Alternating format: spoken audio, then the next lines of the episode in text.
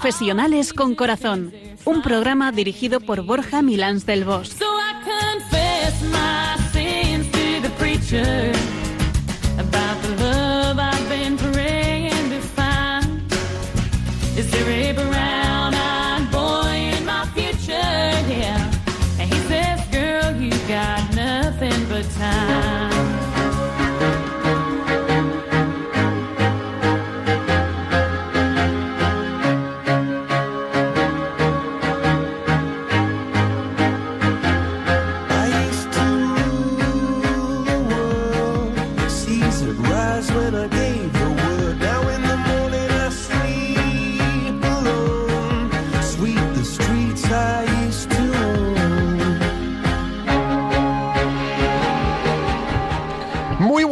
Nos de Dios en este viernes primaveral, un viernes previo al Día de la Madre. A dos días estamos, que además, al ser siempre en el primer domingo de mayo, coincide con el mes de María. Espero que hayáis vivido una intensa, fervorosa y descansada Semana Santa y he de deciros que me llamó especialmente la atención las miradas emocionadas que había en los ojos de las personas que se echaron a las calles para acompañar a nuestro queridísimo Jesucristo y a nuestra amadísima Santísima Virgen María. Yo no sé si os fijasteis, pero era impresionante el nivel de fervor y de entrega que había en esas miradas. ¿Os disteis cuenta? Piluquita, ¿qué tal tu Semana Santa? Bueno, primero saludar a todos los que nos escucháis. Muy buenas tardes. Y a tu pregunta, Borja, pues muy bien. La verdad es que muy vivida como hacemos otros años. Estuvimos de misiones en familia eh, y con muchas otras familias en un ambiente maravilloso de fe, de amor al Señor, llevando a Jesucristo su pasión y su resurrección a rincones de España, a pueblos y zonas pues donde es difícil muchas veces tener la oportunidad de tener oficios, tener las celebraciones propias de la Semana Santa, pues por haber escasez de sacerdotes y sacerdotes que tienen que gestionar a la vez montones de pueblos. La verdad es que es una magnífica labor la que hacéis. ¿eh? Yo, cada vez que me lo cuentas, cada año, cada Semana Santa, siempre que habéis tenido ocasión de ir, me parece impresionante. Y oye, cuéntanos, ¿qué tema vamos a abordar en el programa de hoy? El tema de hoy también es de los jugosos, es de estos temas que nos tocan a todos. Y bueno, que podría dar para muchos programas. Hoy vamos a abordar el tema de el perdón.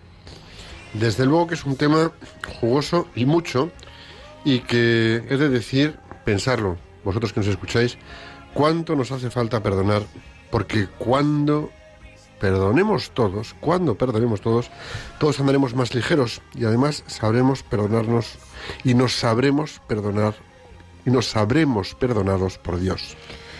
Bueno, Borja, ¿y quién nos va a acompañar hoy en el estudio de Radio María para hablar del perdón?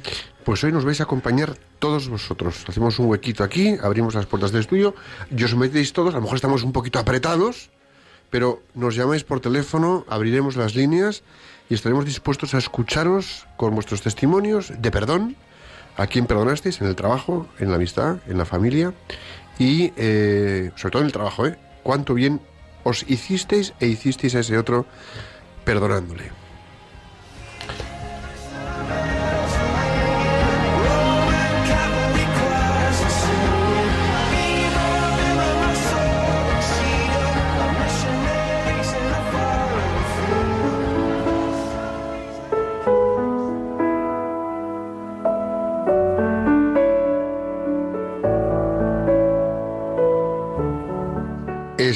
En Radio María y escuchas Profesionales con Corazón, un programa comprometido con llevar amor inteligente y valores humanos a los profesionales de empresa. Y Piluca, ¿qué frase nos traes hoy para ponernos a reflexionar? Que ya toca. Hoy traigo una frase de Santa Teresa de Calcuta, que bueno, que sabía era esta mujer, o mejor dicho, que inspirada por Dios. Y dice así, el perdón es una decisión no un sentimiento, porque cuando perdonamos no sentimos más la ofensa, no sentimos más rencor. Perdona, que perdonado tendrás en paz tu alma y la tendrá el que te ofendió. Y vamos a repetirla, es maravillosa. El perdón es una decisión, no un sentimiento, Porque cuando perdonamos no sentimos más la ofensa, no sentimos más rencor. Perdona, que perdonando tendrás paz en tu alma y la tendrá el que te ofendió.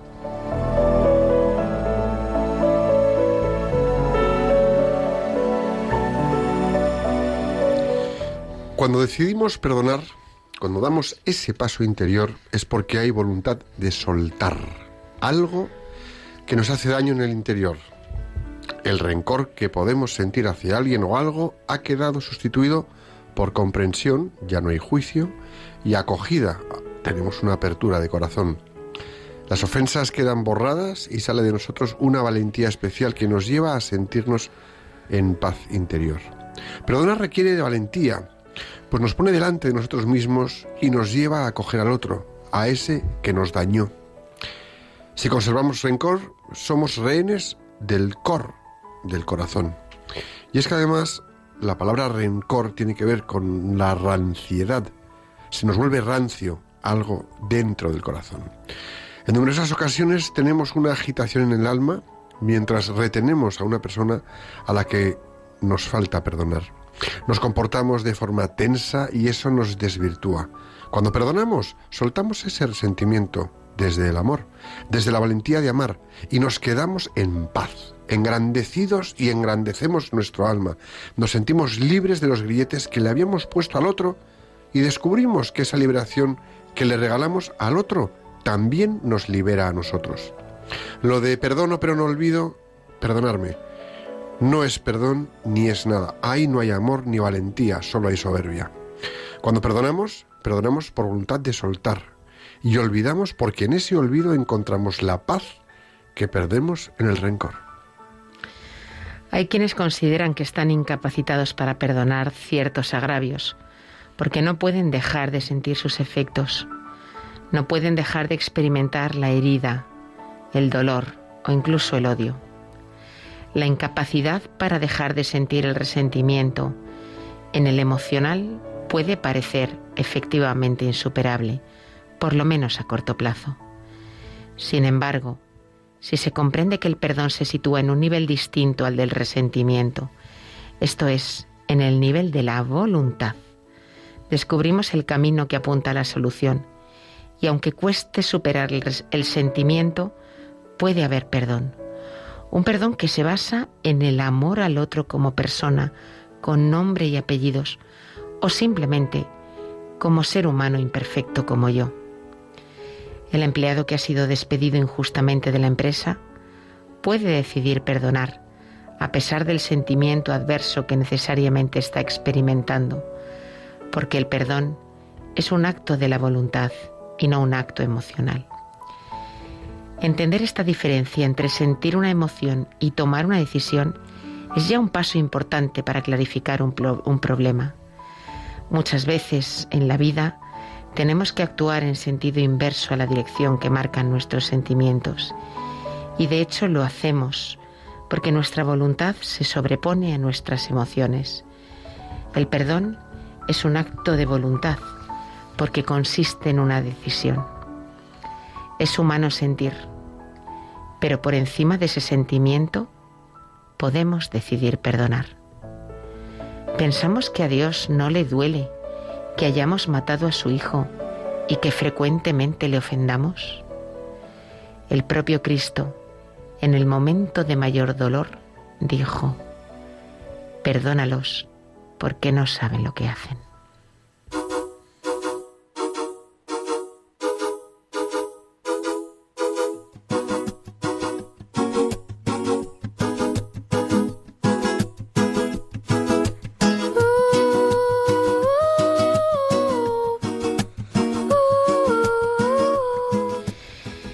Claro, como en otros programas, Borja, nos tendrás preparado todo el despliegue de etimología de perdón, ¿no?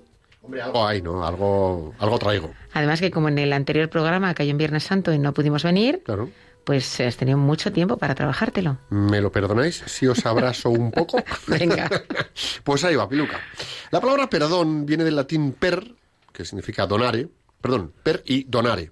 Per es la acción completa, absoluta y total.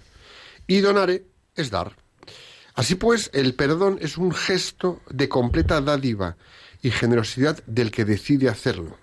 Y atención a esto, perdonar implica seguir dando, es decir, alude implícitamente a la experiencia de seguir dando de forma completa, total y absoluta, sin tener en cuenta la ofensa o mal recibido y sin buscar revancha o venganza alguna. O sea, que perdonar es seguir dándonos para seguir disfrutando del don de la vida. Impresionante, ¿verdad? Tal cual. ¿Cuántas veces morimos en vida agarrados a un resentimiento o a un rencor, en vez de vivirla con alegría por haber perdonado, por habernos liberado pues de ese sentimiento negativo y por tener la oportunidad de seguir dándonos plenamente a los demás. Y tanto, Piluca, y tanto. Cuando aplicamos el perdón al ámbito del trabajo, pues hacemos verdaderos milagros, porque creo que todos estaréis con nosotros en que en el mundo del trabajo, en ese ámbito profesional en el que tanto tiempo pasamos, estamos permanentemente ofendiendo, atacando y sintiéndonos atacados y sintiéndonos ofendidos. Bueno, pues todos en el ámbito profesional hemos hecho jugarretas de mayor o menor calado y a todos nos han hecho esas jugarretas.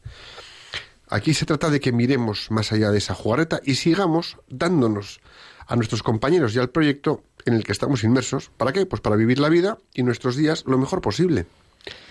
Yo os voy a hacer dos preguntas. ¿Soy capaz de seguir dándome a mi equipo, a mis compañeros y a mis jefes? ¿Tengo la voluntad de vivir el don de la vida y para ello suelto rencores y me doy con todo lo que soy? Creo que estas son preguntas que nos deberíamos hacer todos, pero no solo para el ámbito de trabajo, la verdad, también en el ámbito familia, en el ámbito amigos, en el ámbito compañeros de colegio si soy un niño? ¿Soy capaz de seguir dándome a mis hermanos, a mis padres, marido, mujer, suegros, etcétera, a quien sea?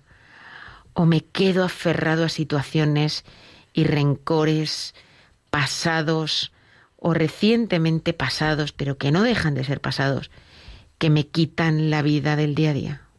Y es que esto que dices tú de hermanos, padres, marido, mujer, hermanos, suegros, ojo, que en el trabajo tenemos compañeros que además son familia, con lo cual aquí tenemos, digamos, doblete, ¿no? Muchas veces lo que pasa en el trabajo te lo llevas luego a casa, o lo que sucede en casa te lo llevas luego al trabajo. Y yo aquí quiero hacer una matización, ¿no? Y es que eh, muchas veces lo de, eh, bueno, perdona, disculpa, matización peculiar. Disculpamos al inocente y perdonamos al culpable. Es decir, no hay una culpabilidad donde hay un dolo, donde hay una intención de generar un daño y se ha hecho un daño a esa persona, como es culpable, la perdonamos. Y quien, oye, pues te ha hecho una faena, pero en el fondo es inocente, lo ha hecho de manera, eh, no sé, casual y no se ha dado cuenta, bueno, pues a ese le disculpamos, ¿no? Pedir disculpas y ser disculpado es bonito, sobre todo cuando hacemos sin pretenderlo y sin conciencia de ello. Es decir, muchas veces causamos un daño y no nos hemos dado cuenta. Oye, discúlpame, perfecto, estás disculpado. Y disculparlo es un acto de pura justicia. Sin embargo, quien es culpable de algo, quien ha causado un mal conscientemente, que a lo mejor no mereciera perdón o que no merecería perdón, si se le perdona es por un acto de amor y misericordia. Y aquí hay que hacer una pequeña distinción, ¿no? Una cosa es el que genera un mal, que se ha hecho un mal, que va contra la ley, se le debe castigar, es punitiva su acción, es punible, pero como dignidad humana tenemos que tratarle con respeto. Y en lo humano, disculparle o perdonarle esa flaqueza humana. Luego el acto que ha realizado es perdonable o no, y debe ser castigado. Pero cuidado, también aquí hagamos esa, esa diferencia, ¿no? Esto que decías, Borja, me hacía pensar, claro, quien ha hecho un mal conscientemente, dices, si se le perdona es por un acto de amor y de misericordia, claro, cuanto más grave sea lo que esa persona ha hecho, más acto de amor, más misericordia supone ese perdón. O sea que de alguna manera también engrandece nuestro corazón, ¿no? El perdonar, eh, el perdonar cosas mm, gordas, ¿no? Sí. Pero en ambos casos, eh, tanto en el de la disculpa como en el del perdón, hay espacio, hay espacio para pedir ser disculpado o ser perdonado como un acto de disculpa o perdón por parte de quien ha sufrido el daño. Sin embargo, cuando descubrimos que el ofensor es culpable de su acción, surge naturalmente una reacción. Y está inspirada por nuestro sentido de justicia, que de alguna manera exige que esa persona cargue con las consecuencias de esa acción y que pague el daño que ha cometido. Aquí la verdad es que el perdón implica claramente ir en contra de esa primera reacción espontánea de justicia y, hay que superarlo con la misericordia. Totalmente. Y es que además hoy por hoy, como en el Antiguo Testamento, pues prevalece, nos guste o no, la ley del talión. Es decir, ojo por ojo y diente por diente. Te hacen una y se la devuelves. Te hacen otra y se la devuelves también. Y así andemos, pues, pues, pues así andamos como estamos. Y lo que tendríamos que hacer, Piluca, es lo que nos propone Jesucristo, que es vincular la justicia a la misericordia. Es decir, subordinar la justicia al amor. Lo cual esto resulta tremendamente eh, revolucionario. Porque, claro, te imagínate, o sea, te hacen una fechoría de lo más brutal y cuando, y cuando te están haciendo esa fechoría brutal, luego, bueno, bien, de acuerdo. La fechoría te la han hecho, eso es castigable. Pero la persona en su esencia la perdonas, porque hay una mirada de misericordia. Eso es muy revolucionario. A partir de Jesucristo, las ofensas recibidas deberán perdonarse porque el perdón forma parte esencial del amor. Es decir, el perdonar no es una opción. No es una opción hay que hacerlo. Cristo llega al punto de decirnos, yo en cambio les digo, amen a sus enemigos, hagan el bien a los que los odian y rueguen por los que los persiguen y calumnian. Y esto lo podemos encontrar en Mateo 5, 43, 44. Perdonar no es una opción. Porque, desde luego, que nos cuesta pedir perdón. Por eso utilizar expresiones con la que nos sintamos cómodos, oye, pues ayuda mucho, ¿no? Por ejemplo, algo tan común como, oye, perdona por esto y esto otro que te he hecho. O siento haber metido esta pata o haberte molestado. Discúlpame por haber dejado de hacer o haber hecho esto otro de otra manera, ¿no? Lo importante que es, lo importante es empezar y dar ese primer paso. Y cuando demos ese primer paso, hacerlo con la voluntad al 100% y poniendo la más sincera y limpia intención en el corazón de querer reconciliarnos con el otro. Porque si no, lo que vamos a hacer que es, pues va a ser un perdón de careta, un perdón un poquito cínico. Y claro, eso al final genera otro daño adicional. El que pide perdón no es más débil, todo lo contrario, es el valiente, es el que da la cara, es el que da el paso al frente y es capaz de pronunciarse en esa situación de aparente desventaja, ¿no? Y lejos de quedar como un perdedor, lo que hace además es que gana credibilidad futura. No, no, caramba, fíjate, es que tuvo la gallardía de dar un paso al frente y disculparse delante de todos nosotros. Y esa persona de repente, en ese momento, la vemos como más valiente, más capaz, más decidida y más sólida. Y desde luego, esa persona es capaz de aplicar un buen criterio a las situaciones que se le puedan plantear por delante. ¿Por qué? Porque va con llaneza y valentía. Y eso lo notamos los demás.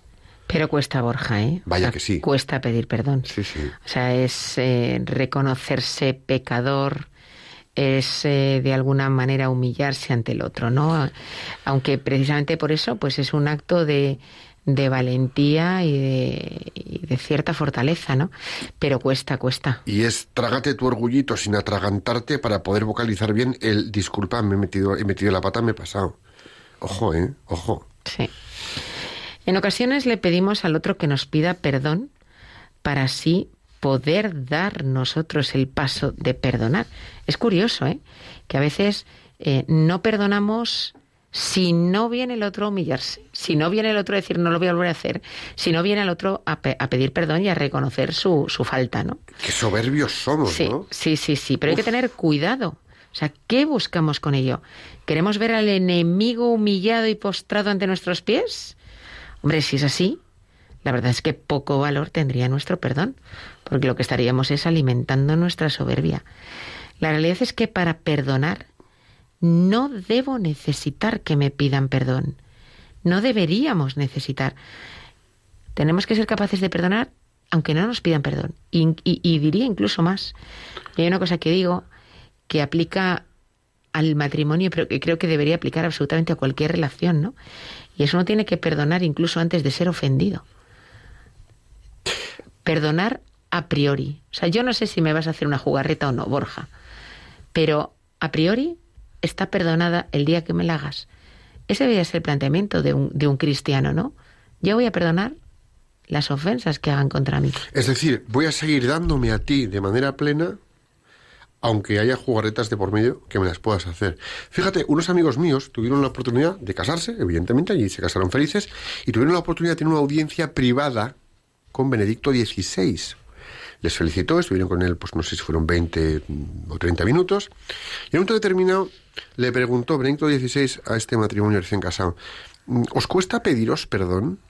¿Cómo sois? Y claro, pues se miraban un poco la típica sonrisita, bueno, y sin que llegaran a contestar, Benedicto XVI les dijo lo siguiente, cuando veas que tu marido o tu mujer eh, sientas, creas que debe ser quien te pida perdón, porque lo que te ha hecho es una faena, y no lo haga, perdónale su incapacidad de pedir perdón y tiéndele la mano. Ahí lo dejo, ¿eh? Sí, sí. Sí, sí. Hay que estar dispuesto a perdonar todo y, saber que uno va a perdonar. O sea, aunque aún no haya llegado esa ofensa. Y, eso no, no, deberíamos necesitar ni que, ni que nos pidan perdón, ni tan siquiera saber que el otro está arrepentido, que muchas veces condicionamos nuestro perdón a eso. No es que, es que no está arrepentido. Da igual. Tú puedes perdonarle, aunque él no esté arrepentido. Puedo perdonar, pero no necesariamente tengo que saber que las intenciones del agresor han cambiado. Ahora, hombre, es verdad, intentaré de algún modo evitar pues que pueda volver a hacer daño. Pero, pero, pero perdono, perdono. Y a veces hablamos de que perdono pero no olvido, ¿eh? que me parece que lo mencionabas tú antes. Pues hombre, este modo de proceder eh, responde de alguna manera al derecho que tengo de proteger lo personal y también un poco al, afán por ayudar al agresor, ¿no? Pero vamos, yo creo que el más que no olvido, ahí lo que se está diciendo es, sigo teniendo una herida, es decir, eh, perdono, he perdonado y, mantengo la relación, pero es verdad que todavía hay algo ahí que duele.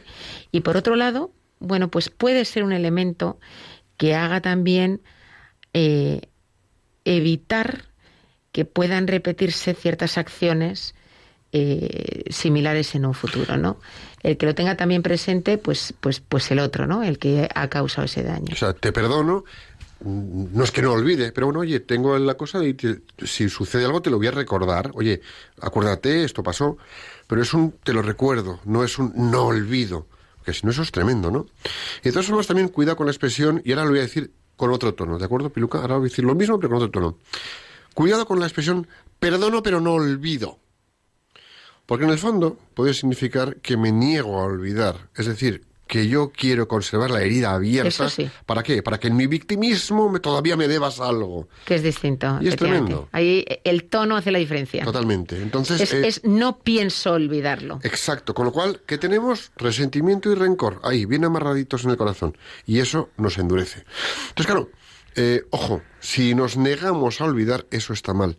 Porque sería en el fondo, realmente, negar el perdón. ¿Y qué? Y mantener un resentimiento. Así que menudo negocio, mal asunto. Perdonar es seguir dándonos de forma absoluta y eso implica querer olvidar la ofensa. Aunque, por supuesto, oye, pues nos quedemos con el aprendizaje. Oye, esto que me hiciste es una faena muy gorda, me hirió mucho, estás perdonado, venga, estas cosas no me las repitas. Y recordarlo, simplemente, pero el no olvido, eso es tremendo, tremendo. Yo creo que tendríamos que intentar pensar en ponernos en la situación del ofendido por otro y preguntarnos eh, si en situación de ser ofendidos somos lo que llamaríamos personas resentidas. ¿eh? Eh, pues porque hay gente que reacciona, pues eso, con mucho resentimiento, otros menos. Y esto sucede a consecuencia de un excesivo egocentrismo, de inseguridad, cuando nos dejamos llevar por sentimientos impidiendo de algún modo que la inteligencia nos gobierne. llevándonos a vivir cualquier situación como una ofensa, que esa es otra. O sea, hay gente que cualquier cosa que se le dice en un tono, en, en, en, tres decibelios más de lo normal. Ya se ha ofendido. O, o utilizando una expresión que no es la que a él le gusta, ya se ofende. O sea, hay gente que es que también se ofende por todo, ¿no? Eh, o no se ofenden por todo, pero reaccionan de forma desproporcionada ante cualquier ofensa. ¿eh?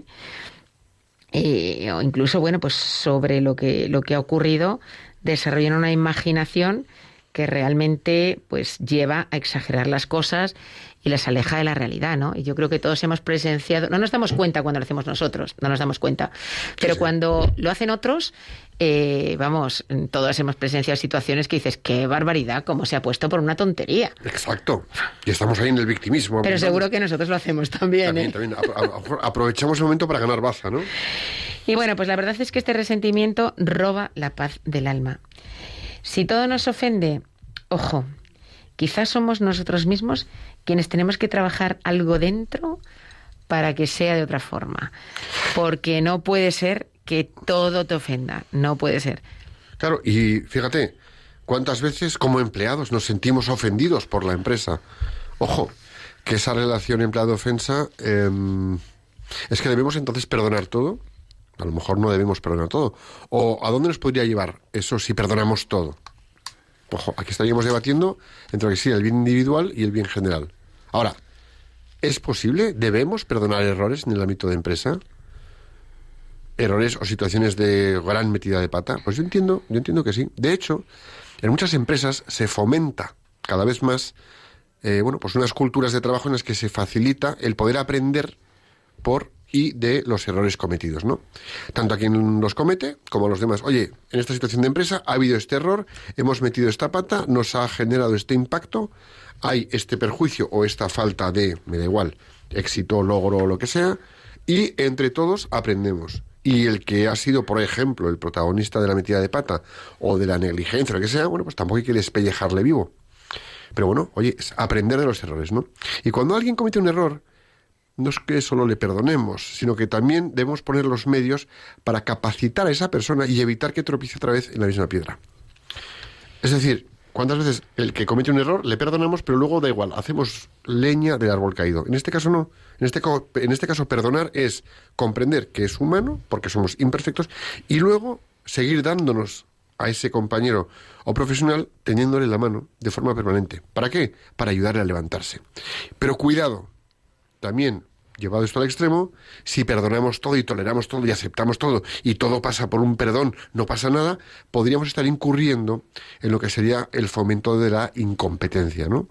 La falta de compromiso o, en última instancia, la proliferación de comportamientos que acaban generando un mal. Vamos a distinguir. Una cosa es que cuando haya un error, algo malo, eh, oye, pues perdonemos y otra cosa es que esto se convierta en una vida laxa dentro de las empresas. No, eso no está bien. Y ojo, que para que los empleados hagamos y hagan bien las cosas, pues hay que tener, oye, pues un, un, un, un recto comportar y un recto desempeñarnos de unos con otros. Y en las relaciones profesionales dentro de una profesión, pues no sé, ¿puedo perdonar, por ejemplo, al trepa que me pisó el cuello para subir él? Pues por supuesto puedo hacerlo. Ahora, es verdad que si veo falta de arrepentimiento, pues trataré de evitar con buenas artes que esa situación vuelva a producirse. Pero eso no significa que no vaya a perdonar a la persona que me lo hizo. Sí. Estamos en un mundo, y estamos todos en ese mundo, que dificulta el perdón. Y hoy en día muchas relaciones de pareja, amigos, matrimonios, se rompen por las cosas más pequeñas que podamos imaginar. Pequeñas situaciones de orgullo que se encasquillan y le hemos liado. Y en muchas ocasiones por negar una disculpa o negarnos a perdonar pequeñeces. Y fijaros a dónde voy. Yo sé de casos, hubo un caso hace ya unos años, que un matrimonio recién casado llegaron a casa del viaje de novios y en la primera semana de llegada a casa discutieron entraron en una dinámica de orgullo de dónde se coloca una lámpara, pues en esta mesa, pues en esta otra, hasta tal punto se encasquillaron en la actitud, empezaron a decirse barbaridades y ese matrimonio duró una semana porque no fueron capaces de recular y de pedirse perdón. Fijaros, ¿eh? Es que es tremendo. Con lo cual, pues es importante ser capaces de, eh, bueno, pues eh, dar ese perdón. Y ojito con negarnos a disculpar o negarnos a perdonar. Y estamos muchas veces sacando el perdón de nuestra cultura. Daros cuenta que habitualmente ya no, tú no pidas perdón, no, no, si te han hecho una jugareta, tú, tú, tú no tienes por qué disculparte. Eso es tremendo. Y yo esos consejos los he oído de padres a hijos. Y los he oído entre matrimonios. Y los he oído entre amigos. Y aconsejando a un amigo, tú no te disculpes con tu mujer. No, no, tú no te disculpes con tu marido. Eso es tremendo, ¿no? Y tanto es así que hay países en los que se han creado escuelas de perdón para recuperar la noble, recta y valiente capacidad de pedir perdón y de ofrecer perdón. Tenemos que aprender a perdonar, es decir, tenemos que recuperar la forma de vivir dándonos a los demás, aun con las cosas que nos hayan hecho o que nos vayan a hacer, que algunas vendrán, algunas vendrán. Si es que además estoy yo pensando, Borja, si partimos del hecho de que tenemos naturaleza pecadora, vamos a estar ofendiendo. No voy a decir todos los días a todas horas, pero con cierta frecuencia, y nos van a estar ofendiendo con cierta frecuencia. Pero, es que está en nuestra propia naturaleza pecadora. Entonces, si no aprendemos a perdonar, vamos a ser unos desgraciados y vamos a hacer desgraciados a todos los que están a nuestro alrededor. Pero, Piluca, tan es así que perdona nuestras ofensas como también nosotros perdonamos a los que nos ofenden. Vamos, que es que en la oración del Padre ya nos lo pone. Sí, sí, no se podía olvidar de esto. Ya sabía que por alguna íbamos a flaquear. Y yo te voy a poner, Borja, otro ejemplo de, diferente al que, al que tú has comentado de ese matrimonio que tú conocías. Eh, hace un tiempo celebrábamos el cumpleaños de un buen amigo, que por cierto estuvo, eh, estuvo en una ocasión invitado en uno de nuestros programas, y le organizamos unos juegos para hacerle ganar sus regalos. En lugar de dárselos, tenía que ganárselos. ¿Cómo sois, eh? ¿Cómo sois? Esto es imperdonable. Y en uno de ellos le sometimos a un cuestionario de lo más provocador, pero a la vez profundo. Y una de las preguntas decía, ¿qué es lo que nunca perdonarías a tu mujer. Y él, después de hacernos esperar dando rodeos para dar más emoción a su respuesta, contestó, nada. Y es que todo se puede perdonar. Todo. Todo es todo. T-O-D-O. Qué bonito ejemplo, Piluca. Además creo que hay algo que nos es muy familiar, y es que perdona, como lo decía antes, ¿no? Vuelvo a decirlo, perdona nuestras ofensas como también nosotros perdonamos a los que nos ofenden, porque el perdón restaura nuestras relaciones, las repara, les da una nueva oportunidad de éxito. Es como ir por un campo de chinchetas y tener siempre el parche que te permite arreglar ese pinchazo. Siempre. No hay límite ni medida en el perdón especialmente en el divino, ¿eh? que ese también le tenemos a nuestra disposición. El hombre si realmente desea perdonar, debe vincularse a Dios, debe sentir como Dios también le perdona todo. Solo así se explica, por ejemplo, el testimonio de San Juan Pablo II, cuando después del atentado del 13 de mayo del 81, que casi le cuesta la vida, en cuanto salió del hospital, visitó personalmente al turco Ali que es quien intentó asesinarlo.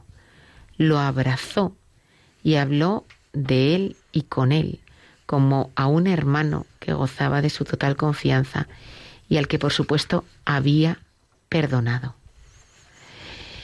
Cuando Jesús nos dice hasta 70 veces siete, es por algo.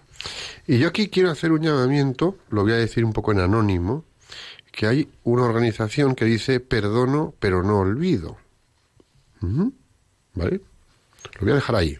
No voy a decir el nombre de la organización. Es una asociación. Y a mí me parece que las personas más valientes que han formado parte de esa asociación han sido capaces de despuntar y de dar luego conferencias y de dar testimonios impresionantes lo primero que han hecho para ser y tener esa fortaleza que les permite dar ejemplo e inspirar a las personas con sus conferencias es perdonar. Y han perdonado y han olvidado. Por eso yo creo que es muy importante que seamos capaces de el perdono pero no olvido. Lo siento mucho. lo desterramos, lo desterramos del todo. Cuando perdonamos, nos liberamos de la esclavitud producida por el odio y el resentimiento para recobrar la felicidad que había quedado bloqueada por esos sentimientos. Y es que, al fin y al cabo, perdonar es amar.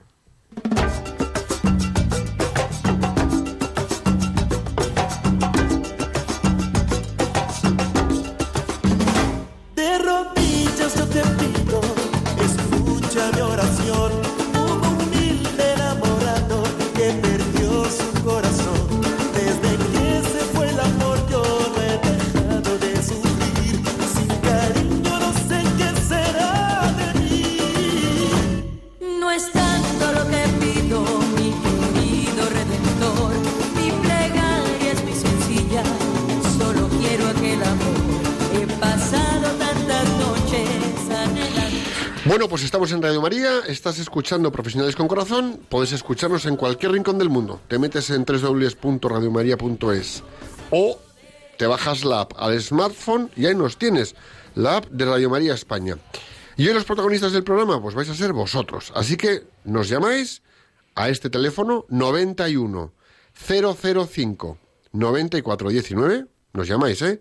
91 005 9419 y nos compartís, nos contáis, dais vuestro testimonio de en qué situaciones una noble, recta y valiente actitud de perdón, perdonasteis, sacó adelante una situación, reconcilió una relación, arregló un momento.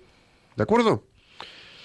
Todos hemos vivido muchas situaciones profesionales y personales que merece la pena compartir como testimonios de perdón de corazón. Así que, por favor, llamad y compartir vuestro testimonio con nosotros. ¿Y dónde? Pues en el teléfono 91 005 94 19. Lo digo de nuevo, 91 005 94 19. Y fíjate, os voy a decir que es que perdonar no es tan difícil, porque cuando hay amor, sale solo. Y yo creo que los que somos padres, lo experimentamos con mucha frecuencia. Qué fácil es perdonar a un hijo. Pero porque es que Dios te ha puesto allí en el corazón ese amor tan grande al hijo desde que lo has concebido. Eh, que es que es que te sale, es que te sale. Fíjate, es, que a un hijo no le guardas rencor, es que le perdonas siempre. Fíjate, Piluca, y esto es una cosa que yo estoy aprendiendo con mis hijos, ¿no? Algunas veces hablo de ellos por aquí. A mí quien me está enseñando a comprender la relación que tenemos nosotros adultos, ya tirando a maduros, a mí todavía me queda, pero bueno, eh, de la relación de padre-hijo con Dios y lo que es el perdón, me lo está enseñando, me lo está enseñando la relación que tengo con mi hijo y con mi hija.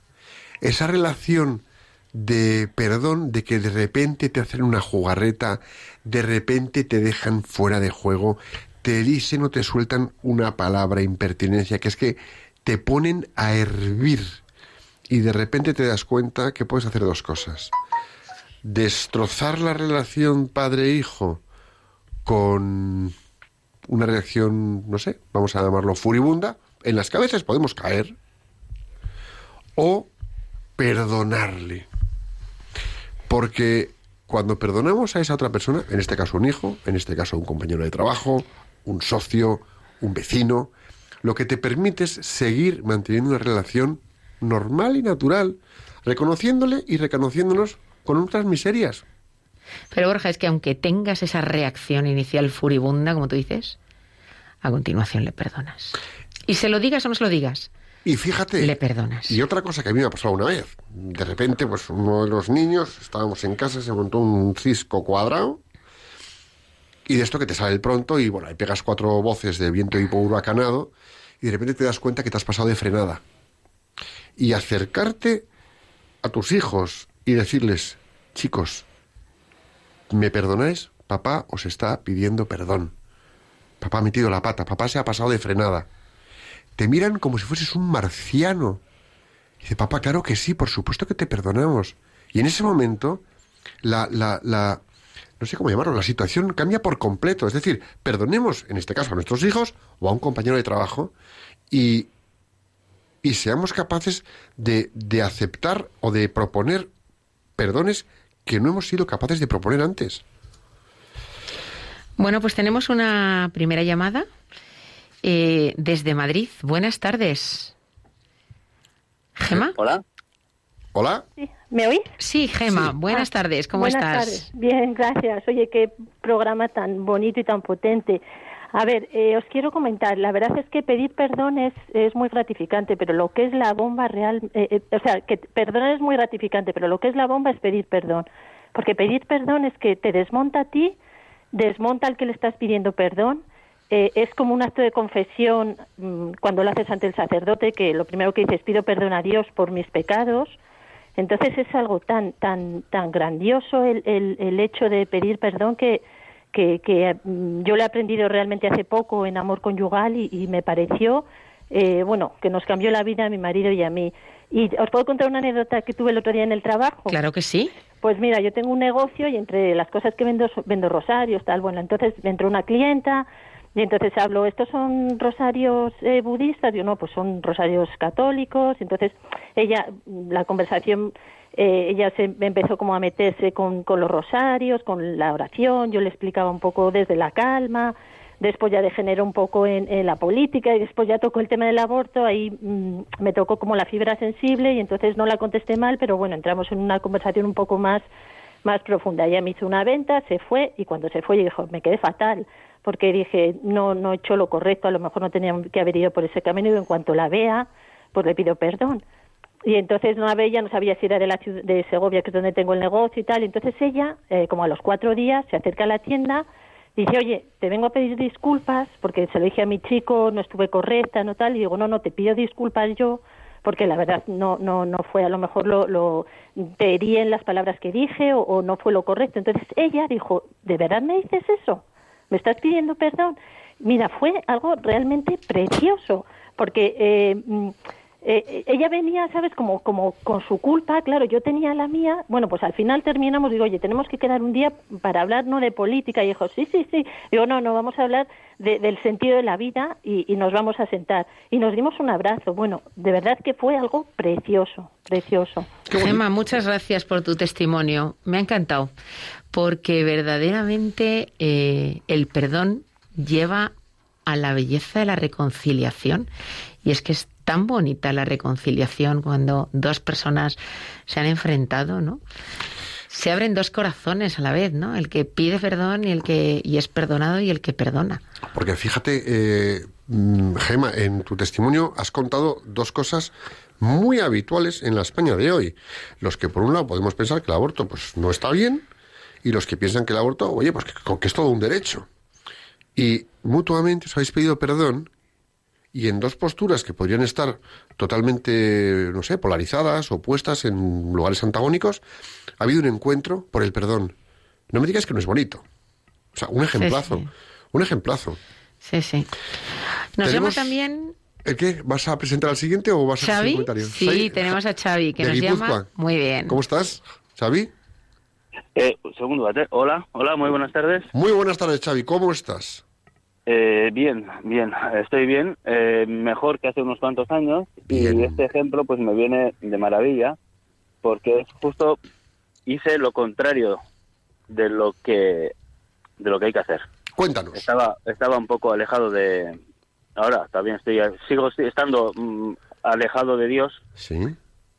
Pero antes estaba más lejos. Reconozco que antes estaba más lejos. Ahora he vuelto un poco a, a mis orígenes y he vuelto a recuperar la fe y me apoyé en la fe, pero pero no, hice, hice lo que no debía hacer. Eh, yo trabajaba en una empresa de comercial hace muchos años y bueno, pues ahí entre que un ambiente entre amiguetes y tal y cual, bueno, pues ya eh, teníamos la costumbre de, bueno, de poner a parir la dirección y bueno, esa- esas cositas, ¿no?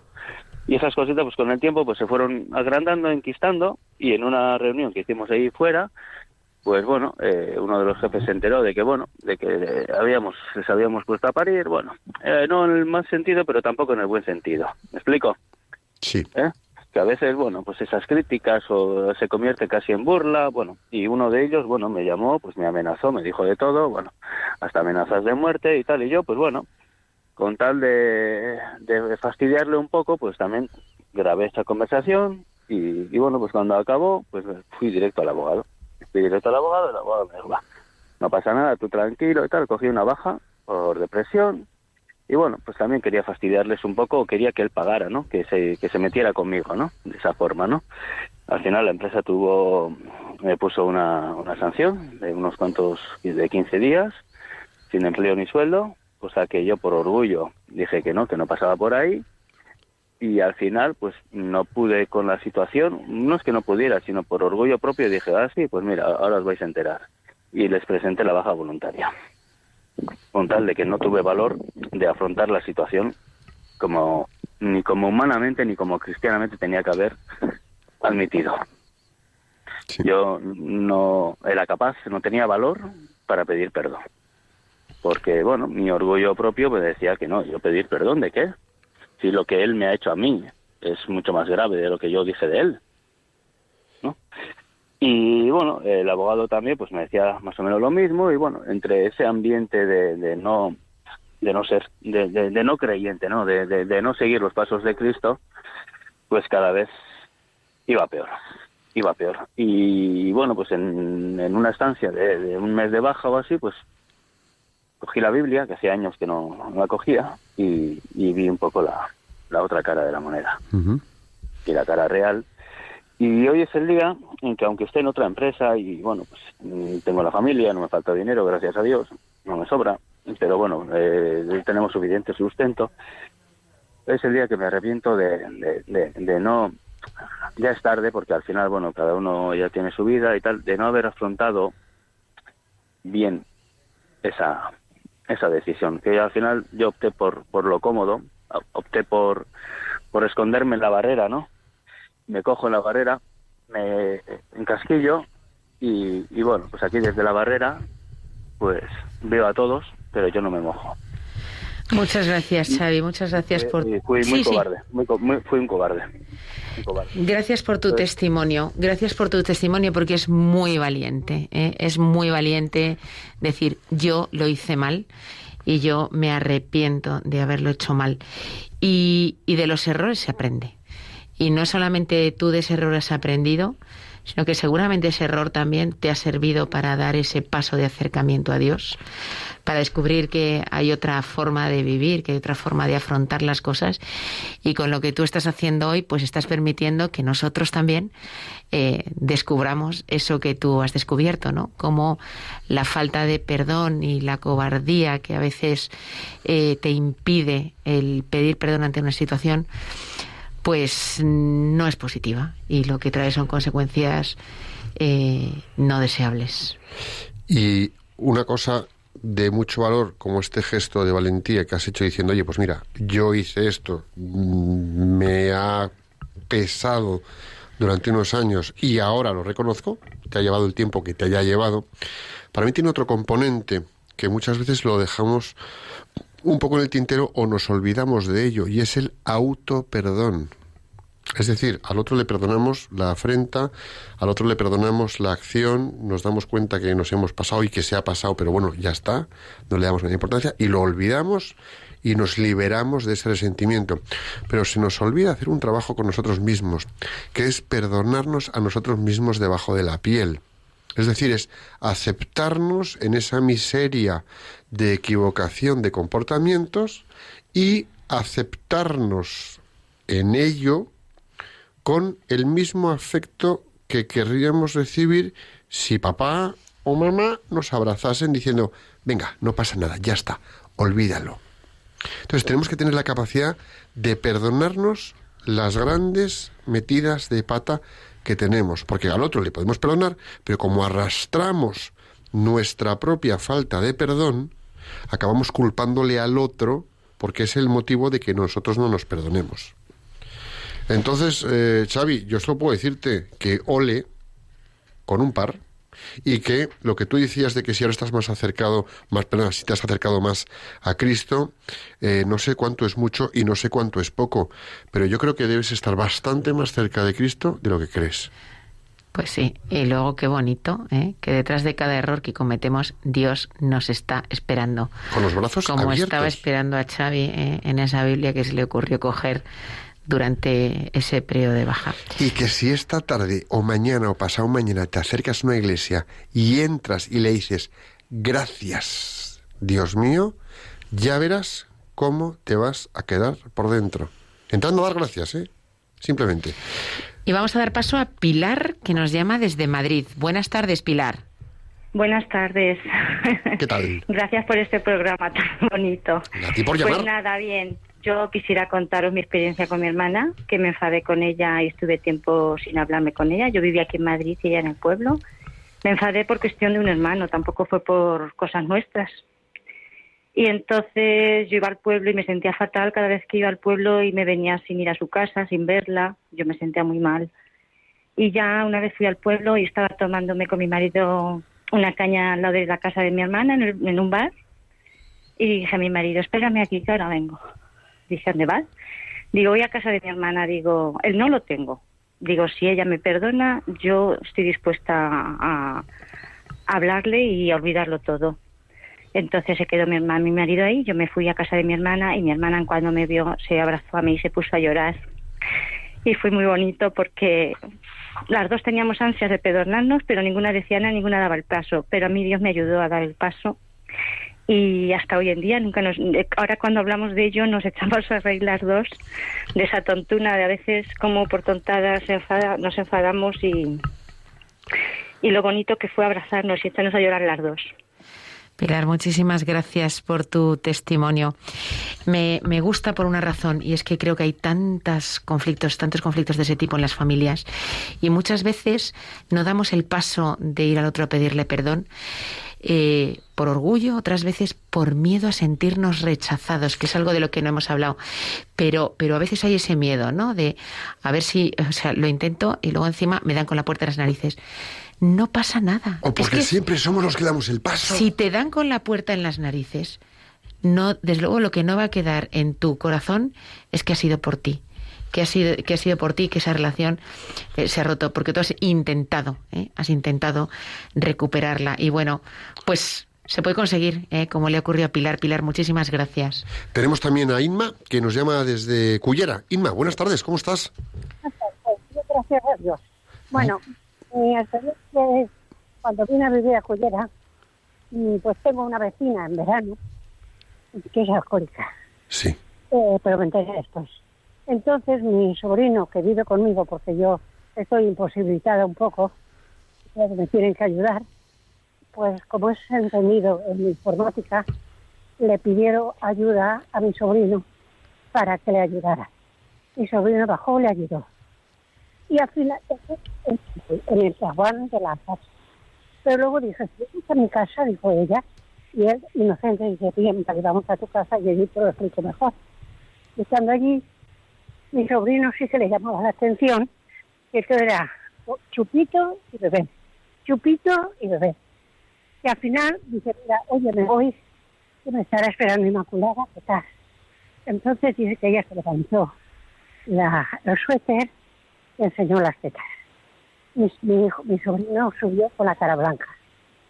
O sea, que al día se nos presentó en casa con bikini, si se puede llamar bikini, y tal, dijo, oye, y entonces yo, dice, tú es que, ¿qué tal? Dice, dice, entonces yo digo, oye, ¿tú qué quieres? Y entonces mintiéndole, mintiéndole le dije, oye, también es mi pareja, ¿para qué quieres meterte tú con, con en, en, en, problemas? Venga, vete a tu casa y dice que, y no se fue. Dice, entonces la prefieres a ella antes que a mí. Dice, sí. Dice, pues vale, adiós. Y se fue. Yo me quedé mal. Pero el verano siguiente, ella tenía costumbre de venir fin de semana sí, fin de semana no. Y entonces yo la vi lavando las armarillas del coche y me acerqué. Y estaba bien. Y me dijo, ¿me vas a reñir? Porque yo le dije, oye, ¿tú eres más, más fulana? Y me dijo, sí. Y dice, ¿me vas a reñir? Digo, no. Vengo a pedirte perdón por cómo vez el año pasado, cuando viniste. No debía de haberte hablado así, al contrario. Sabiendo el defecto que tienes, tenía que haberte ayudado. Y estoy dispuesta a ayudarte en lo que quieras. De ocho, ahora somos íntimas amigas En cuanto viene salimos juntas. Yo intento dejarla, pero fue Alcohólicos Anónimos, lo ha dejado y, y no quiere volver. Yo intento, intento, porque desde entonces me di cuenta que todo, como David estaba también un poco alejada de Dios, y me di cuenta que con el perdón es como se va Dios. Y entonces, pues eso te digo que ahora es, y muchas veces salgo sin tener ganas. Salgo sin tener ganas por estar con ella y ayudarla. Muchas gracias, Inma. Gracias por tu testimonio. Muy bonito. Y bueno. fíjate, perdona que te interrumpa, Luca. Yo creo que muchas veces tenemos que estar dispuestos a perdonar situaciones que nos dejan descolocados. Vamos, vamos a llamarlo eh, el perdón de reacción rápida porque nos podemos ver en situaciones y en contextos que nos dejan totalmente descolocados y tenemos que tener una rápida reacción de, en vez de quedarnos con esa situación que nos sacude, mirar que hay un factor humano de miseria, que le pasa algo que merece ser perdonado. y luego ya ver cómo reaccionamos. Eso es muy importante, es decir, muchas veces el que ofende es porque tiene un problema, un dolor o algo. Entonces, desde la misericordia hay que perdonar. Ahí está. Primero perdonamos en una reacción rápida de perdón y luego ya iremos descubriendo qué es lo que le ha llevado a hacer eso. ¿De acuerdo? Vamos a hacer la oración del plan de acción que este año es, o en este momento es, perdón, es reacción rápida de perdón. Luego ya elaboraremos eh, una conversación. Señor, te pedimos que todas las personas que nos están escuchando reciban tu inspiración para que puedan desarrollar la capacidad de perdonar, entregando lo mejor de sí mismas en su día a día profesional y personal, contribuyendo a su propio crecimiento y al bien de los demás. Jesús, en, ti confiamos. Y bueno, un viernes más hemos llegado al final del programa. Gracias a todos por venir hasta aquí con vuestras llamadas, a Gema, Xavi, Pilar e Inma, y a todos los que sabemos que habéis llamado y no ha dado tiempo a que entren. Os acompañamos eh, con cariño cada viernes y gracias a vosotros por acompañarnos con vuestros testimonios de perdón. Un millón de gracias por dedicarnos vuestro tiempo, por dedicarnos vuestras preciosas orejas, siempre leales al programa. Ha sido un placer ofreceros este programa de hoy a todos vosotros. Queridos amigos que nos escucháis, hemos llegado al final y como se acabó lo que se daba, nos volvemos a ver todos el próximo 13 de mayo aquí en Profesionales con Corazón, de 5 a 6 de la tarde, una hora menos en Canarias. Hasta entonces, rezad a la Inmaculada Concepción y a Santiago Apóstol para que nuestra tierra de María siga siendo patria de todos los españoles. Que Dios os bendiga y la Virgen os proteja.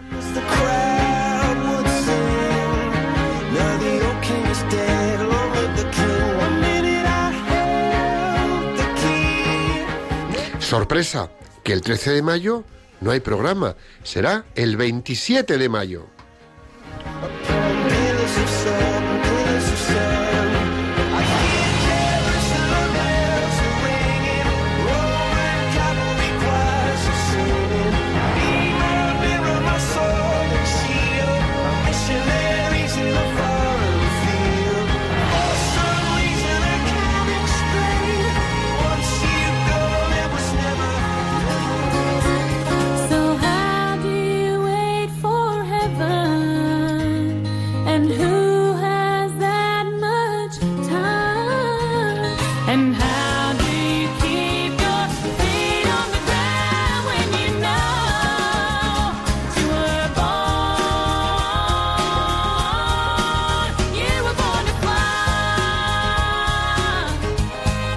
Profesionales con Corazón, un programa dirigido por Borja Milans del Bosch.